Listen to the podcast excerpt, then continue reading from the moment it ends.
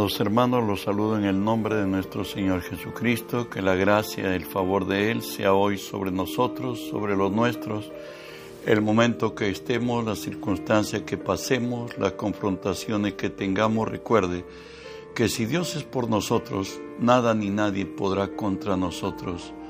Estamos estudiando la palabra de nuestro Dios en 1 Corintios 9:24 que nos dice así, ¿no sabéis que los que corren en el estadio, todos a la verdad corren, pero uno solo se lleva el premio? Corred de tal manera que lo obtengáis. Padre y Señor nuestro, te doy gracias, Señor, que siendo hombre, me concedes el privilegio de presentarme hoy delante de ti y ponerme por ti delante de tu pueblo. Por ello te cedo mi voluntad, mis pensamientos, las palabras de mi boca, mis actitudes y acciones las sujeto y la someto a ti, y tú que vives en mí, haz tu obra a través de mí. Por tu nombre, Jesús, tomo autoridad sobre toda fuerza del reino del mal que se haya filtrado en este lugar o al lugar a donde esta señal alcance, Señor. En tu nombre los ordeno que se aparten, que huyan, en el nombre de Jesús. Y en el nombre de Jesús, Dios Espíritu Santo, permíteme decirte, bienvenido. Hoy unge mis labios con tu poder Pon tus palabras en mi boca. Unge los oídos de mis hermanos. Que tu palabra se quede en nosotros, Dios. Háblanos hoy. En el nombre de Jesús. Amén. Estamos estudiando la serie Lo que requiere llevarse el premio. Lo que requiere llevarse el premio. Hoy estudiaremos cuidar nuestro corazón. Recuerde, Jeremías 17, 9 y 10 nos dice, engañoso es el corazón, más que todas las cosas, y perverso. ¿Quién lo conocerá? Yo Jehová, que escudriño la mente, que pruebo el corazón, para dar a cada uno según su camino, según el fruto de sus obras. ¿Sabes? Nosotros no nos conocemos a nosotros mismos. Presumimos ser lo que nosotros querríamos ser Ejemplo tenemos a Pedro en esta noche que Jesús va a ser tomado preso y al día, al día siguiente ir a la cruz, donde Jesús le dice, irán al pastor y las ovejas serán dispersadas. Y Pedro dijo pues que él está dispuesto no, no, no a ir a la cárcel, sino a morir por Jesús. Y Jesús le dijo esto a Pedro, Lucas 22. Dijo también el Señor, Simón, Simón, he aquí Satanás os ha, os ha pedido para zarandearos como a trigo, pero yo he rogado por ti, que tu fe no falte, y tú, una vez vuelto, confirma a tus hermanos. Él le dijo, Señor, dispuesto estoy a ir contigo no solo a la cárcel, sino también a la muerte. Y él le dijo, Pedro te digo, que el gallo no cantará hoy antes que niegue tres veces que me conoces. Recuerden que frente a una muchacha que servía el café esa noche, de pronto ella le dijo que, él, que Pedro era uno de Jesús, lo negó. Por segunda vez ella volvió y insistió y le dijo que sí, también lo negó. Los que estaban alrededor de ella, y por cierto, en el pretorio esa noche, que resultó que le dijeron, tú, tú eres de ellos, porque tú hablas Galileo. Y Pedro maldijo a Jesús y terminó tristemente llorando. La Odisea en Macedonia era un paraje muy codiciado. Allí había, eh, había manantiales de agua tibia, por cierto. Ahí fabricaban telas. Había grandes lavaderos de oro. Además de esto, por lo, del desierto, ellos fabricaban colirio y querían ser muy poderosos. ¿Sabe qué le dice el Señor? Porque tú dices, yo soy rico y me he enriquecido y de ninguna cosa tengo necesidad y no sabes que tú eres un desventurado, miserable, pobre, ciego y desnudo. Por tanto yo te aconsejo que de mí compres oro refinado en fuego, para que sea rico, vestiduras blancas para vestirte, y no se descubra la vergüenza de tu desnudez, y unge tus ojos con colirio, para que veas toda presunción que tenía este pueblo en sus riquezas delante de Dios. Él era simplemente miserable, pobre, ciego, desnudo, todo lo contrario de que él quería. El Señor nos dice, no juzguéis para que no seáis juzgados. En todo ser humano hay una tendencia innata de inmiscuirnos en la vida ajena, dando opiniones, consejos o indicaciones sin que nos corresponda hacerlos y sin tener derecho de hacerlo. Las razones del por qué lo hacemos pueden ser las siguientes que siguen. Creemos que tenemos mayor conocimiento de la verdad, de las cosas que ellos. Otros pretendemos que nuestra edad nos ha dado mayor experiencia, por tanto estamos capacitados para calificar, porque, las canas, porque en las canas hay sabiduría. Por último, otros dicen el celo del Señor nos consume. Por tanto, es mi responsabilidad de actuar. Y ahí. Pero ¿cuál es la recomendación de Jesús, el mandato? No juzguéis para que no seáis juzgados. Porque con el juicio con que juzgáis seréis juzgados en con la medida con que medís, os será medido. ¿Por qué miras la paja que está en el ojo de tu hermano y no echas de ver la viga que está en tu propio ojo? ¿O cómo dirás a tu hermano, déjame sacar la viga que está en tu propio ojo?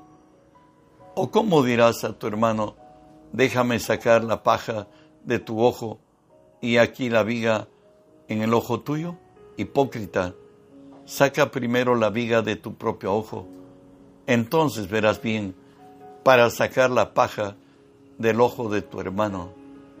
Primero, pues Dios dice, concentrémonos en nuestra propia vida, que allí rebusquemos nuestros propios errores, que generalmente, aunque lo sabemos que lo tenemos, siempre hay excusa para justificarnos del por qué lo tenemos. Pero si lo mismo estaría en otro, somos los primeros sin condenarlo. Hebreos 10:24 nos dice, y consideremos, considerémonos unos a otros para estimularnos al amor y a las buenas obras. De ahí que Santiago 6 nos dice, hermanos míos, si alguno fuere sorprendido en alguna falta, vosotros que sois espirituales, restaurarles con espíritu de mansedumbre, considerándote a ti mismo, no sea que tú también seas tentado. Sobrellevad los unos las cargas de los otros y cumplid así la ley de Cristo, porque el que cree ser algo, no siendo nada, a sí mismo se engaña. Así que cada uno someta a prueba su propia obra y entonces tendrá motivo de qué gloriarse solo con respecto de sí mismo y no en otro, porque cada uno llevará su propia carga. Se dice que el ejército de Cristo es el único ejército que no levanta a sus a los caídos en batalla. De pronto todos están dispuestos a determinarlo, recordando que esto no es así. ¿Sabes qué nos dice Hebreos 3:13? Antes exhortaos los unos a los otros cada día, entre tanto que se dice hoy, para que ninguno de vosotros se endurezca por el engaño del pecado. Trato de Jesús con los infractores. ¿Cuál es la condición de Dios? Recuerde que Él es desde la eternidad hasta la eternidad. Y Dios dice, quiero yo la muerte del impío dice Jehová el Señor, no vivirá si se apartare de sus caminos. Es más todavía, Jesús dice en Juan 3, 17, porque no envió Dios a su Hijo al mundo para condenar al mundo, sino para que el mundo sea salvo por él. Recuerde que a Jesús le llevaron una mujer adúltera, decían infraganti, y toda la multitud, según eh, habrían planeado ese día, todos habían, tenían incluso piedras en la mano, encuentran a Jesús y le dicen, maestro, te hemos traído esta mujer, le hemos encontrado en infraganti. La ley de Moisés dice que nosotros le apedriemos. Y Jesús estaba escribiendo en la, en la tierra y de pronto, al tanta insistencia, Jesús se levanta y les dice, ¿quién de vosotros no tiene pecado? Tire la primera piedra. Y de pronto todos empezaron a dejar sus rocas caídas y se fueron empezando desde los mayores, los más ancianos y también todos. Al final se quedaron ella y Jesús. Y dice la palabra, Juan 8, enderezándose Jesús y no viendo a nadie sino a la mujer, le dijo, mujer, ¿dónde están los que te acusaban? ¿Ninguno te condenó? Ella dijo, ninguno, Señor. Entonces Jesús le dijo, ni yo te condeno, vete y no peques más. Ahí en la misma cruz, Jesús, en Lucas 23 nos dice, Jesús decía, Padre, perdónales, porque no saben lo que hacen. Y repartieron entre sí sus vestidos, echando suertes. Ese perdón nos eximió y nos dio oportunidad de arrepentimiento a todo hombre. Dios no quiere que ninguno perezca, sino que todos procedamos en arrepentimiento. Sabes, el Señor nos responde por juzgar a los demás. Lo dice Romanos 14:4. ¿Tú quién eres que juzgas al criado ajeno? para su propio Señor esté en pie o cae, pero estará firme, porque poderoso es el Señor para hacerle estar firme. El Señor dice que si estamos en pie en esto, eso le toca a Él, es la parte divina obrando en el corazón del hombre. Y si la gracia de Dios nos alcanzó y hoy estamos fuertes, démosle gracias a Dios porque Dios nos sostiene. Pero si hacemos lo contrario, nos dice el Señor, pero por lo cual eres inexcusable, oh hombre, quien quiera que seas tú que juzgas, pues en lo que juzgas al otro, te condenas a ti mismo, porque tú que juzgas, haces lo mismo. Santiago, el hermano del Señor, nos dice, hermanos, no os quejéis unos contra otros, para que no seáis condenados He aquí el juez está delante de la puerta. Hermanos míos, tomad como ejemplo de aflicción y de paciencia a los, a los profetas que hablaron en el nombre del Señor. Él dijo, en el mundo tendréis aflicciones, tendréis problemas, confiad, yo he vencido al mundo. Efesios 4:29 nos dice, ninguna palabra corrompida salga de vuestra boca, sino la que sea necesaria para la edificación de los oyentes. Nuestras palabras deben levantar, nuestras palabras deben construir, no deben destruir. Y que en Santiago 4 nos vuelve a hablar, hermanos míos, no murmuréis unos de otros. El que murmura de su hermano y juzga a su hermano, murmura de la ley y juzga de la ley. Pero si tú juzgas a la ley, no eres hacedor de la ley, sino juez uno solo es el dador de la ley, que puede salvar o perder. Pero tú, ¿quién eres? ¿Para que juzgues a otro? Bueno, el juez se llama Jesús y Juan 5:22 nos dice, el Padre a nadie juzga, todo el juicio le ha dado al Hijo. Y si el Padre no juzga, ¿quién eres tú? ¿Quién soy yo que juzgamos a los demás? ¿Sabes? Hay, una exhortación divina para no hacer acepción de personas. Nos dice así eh, Jesús nos da mandamiento de amarnos. Primeramente, nos dice en Juan 10:10 o 1 Corintios 10:10, no murmuréis como algunos de ellos murmuraron y perecieron por el destructor. No hablemos entre dientes contra nuestros hermanos, no seamos sus entes calificadores, sus fiscales, no. ¿Sabes? El juez es Jesús, como lo dice Mateo 5:22 nos exhorta, pero yo os digo que cualquiera que se enoje contra su hermano será culpable de juicio. Cualquiera que diga necio a su hermano será culpable ante el concilio y cualquiera que diga fatuo quedará expuesto al infierno de fuego. Cosa muy seria. El Señor es justo. Primera de Juan 4, 20 y 21 dice, si alguno dice, yo amo a Dios y aborrece a su hermano, es mentiroso.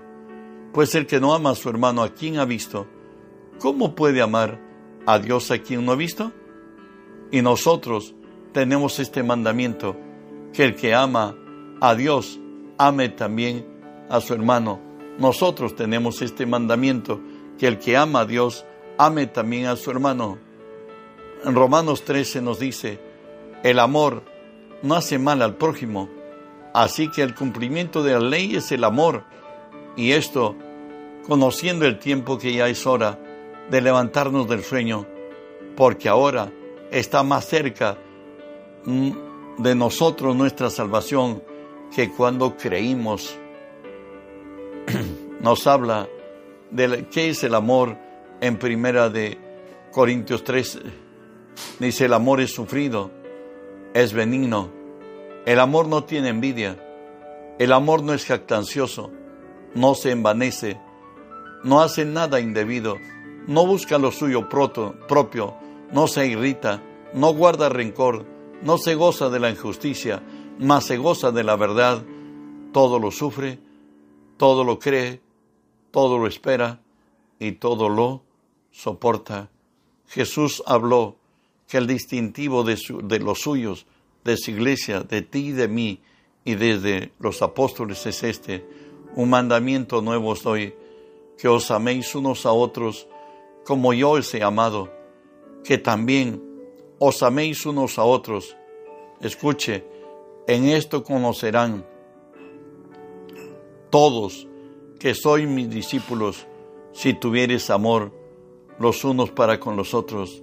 Recuerde que en la iglesia apostólica, al final, dice que todos los que tenían propiedades entre, lo ponían a los pies de los apóstoles y estos repartían a todos según la necesidad de cada uno de ellos. Había un desprendimiento total. Y la iglesia apostólica, si bien es cierto, Dios levantó a grandes como Pedro, como Pablo, como Juan, pero no era por gran poder, sino por lo que se amaban, lo que eran distinguidos. El Señor nos exhorta que no se ponga el sol sobre nuestro enojo, como lo dice Efesios 4. Airaos, pero no pequéis. No se ponga el sol sobre vuestro enojo, ni deis lugar al diablo. En el Salmo 109 nos dice, de aquel que hizo lo contrario, amó la maldición, y ésta le sobrevino. No quiso la bendición, y ella se alejó de él. Saben, el que no quiere perdonar, Dios le entregará sus verdugos. En Mateo 18 nos habla de los dos deudores, del hombre que era muy pudiente, extremadamente rico, a quien le debía otro hombre diez mil talentos equivalente hoy a diez millones de dólares. Pero a este, en su tiempo, fue llamado a rendir cuentas y a pagar lo que debía y le pidió al amo muy pudiente que le perdonara, que tuviera misericordia. Y efectivamente tuvo misericordia y le perdonó todo. Recuerde que la deuda se puede pagar con bienes, con servicios, eh, intercambiando cosas, pero también se puede cancelar perdonándonos. Y él le dijo, y, y este, a él le debía otro pero él ejecutó, aun cuando él, quien le debía solamente 20 dólares, le pidió igualmente misericordia. Él dijo, ten compasión de mí, yo te lo pagaré. Pero él lo envió a la cárcel. Y ahora, como no hay nada oculto bajo el cielo, hoy venía este severo y mal hombre delante del amo pudiente que le había perdonado mucho y le dice así, entonces su señor enojado le entregó a los verdugos hasta que pagase todo lo que debía. Así también mi Padre Celestial hará con vosotros si no perdonáis de todo corazón cada uno a su hermano sus ofensas. El Señor nos ha perdonado el precio en más que 10 millones de dólares, más que todo lo preciado de los cielos, de la tierra y del universo en conjunto. Nuestra salvación en la vida de Jesús. Y Él nos perdonó. El perdón costó a Jesús morir en la cruz para perdonarnos. Nosotros debemos perdonar a nuestros prójimos.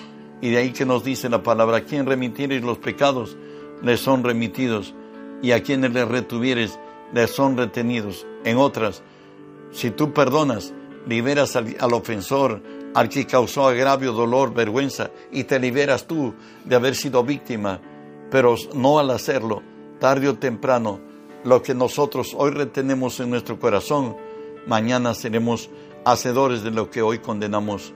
El Señor dice, con la misma con que medida que medís, os volverán a medir.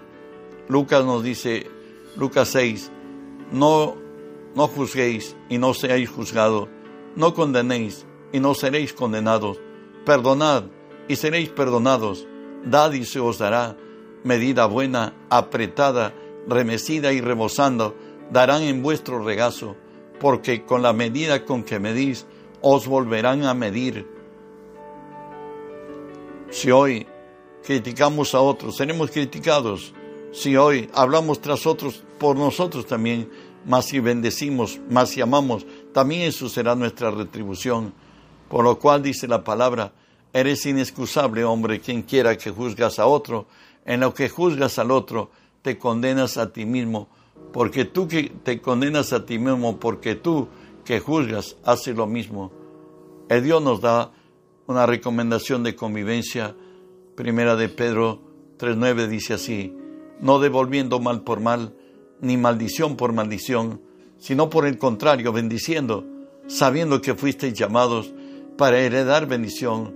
Recuerde por la, por la ley de la siembra y la cosecha, todo lo que el hombre sembrare, eso también segará. Por eso dice el Señor que no devolvamos a nadie mal por mal. Si nosotros hacemos mal contra el que nos agravió, el mal se, se revertirá a nosotros y seremos los maldecidos y no bendecidos. En Colosenses 3 nos dice el Señor, soportándoos los unos a los otros y perdonándoos los unos a los otros. Y si tuviera alguna tuviera queja contra otro, de la manera que Cristo os perdonó, así también hacerlo vosotros. Y sobre todas estas cosas, vestidos de amor, que es el vínculo perfecto. Y terminamos leyendo Romanos 12, 18 al 21 si es posible, en cuanto dependa de vosotros, estad en paz con todos los hombres.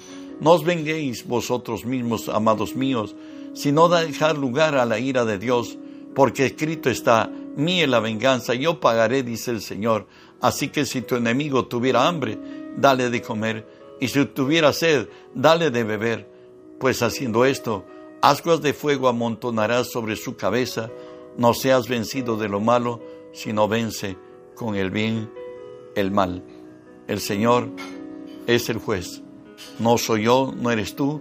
Si nuestro enemigo nos pide de comer, démosle de comer. Y si nos pide de beber, démosle de beber. Haciendo esto, dice, que aumentaremos ascuas de fuego sobre su cabeza, como cuando con el abanico o la manizuela que para ya en una parrilla o ya el herrero echa, eh, el, fuego, bueno, así se prepara con nuestras buenas acciones a favor de nuestros enemigos a que Dios haga, nos haga justicia. Por el contrario, si la cobramos nosotros mismos, perdemos. Dios añada bendición de su gracia sobre nuestras vidas. Recuerde que el Señor nos dice, guarda tu corazón, porque del corazón mana la vida. Que las bendiciones de la gracia de Dios hoy te alcancen. Recuerda que estamos llamados a extender el reino de Dios. Reenvía a cuantos el Espíritu te motive a hacerlo y esto será bendición para muchos.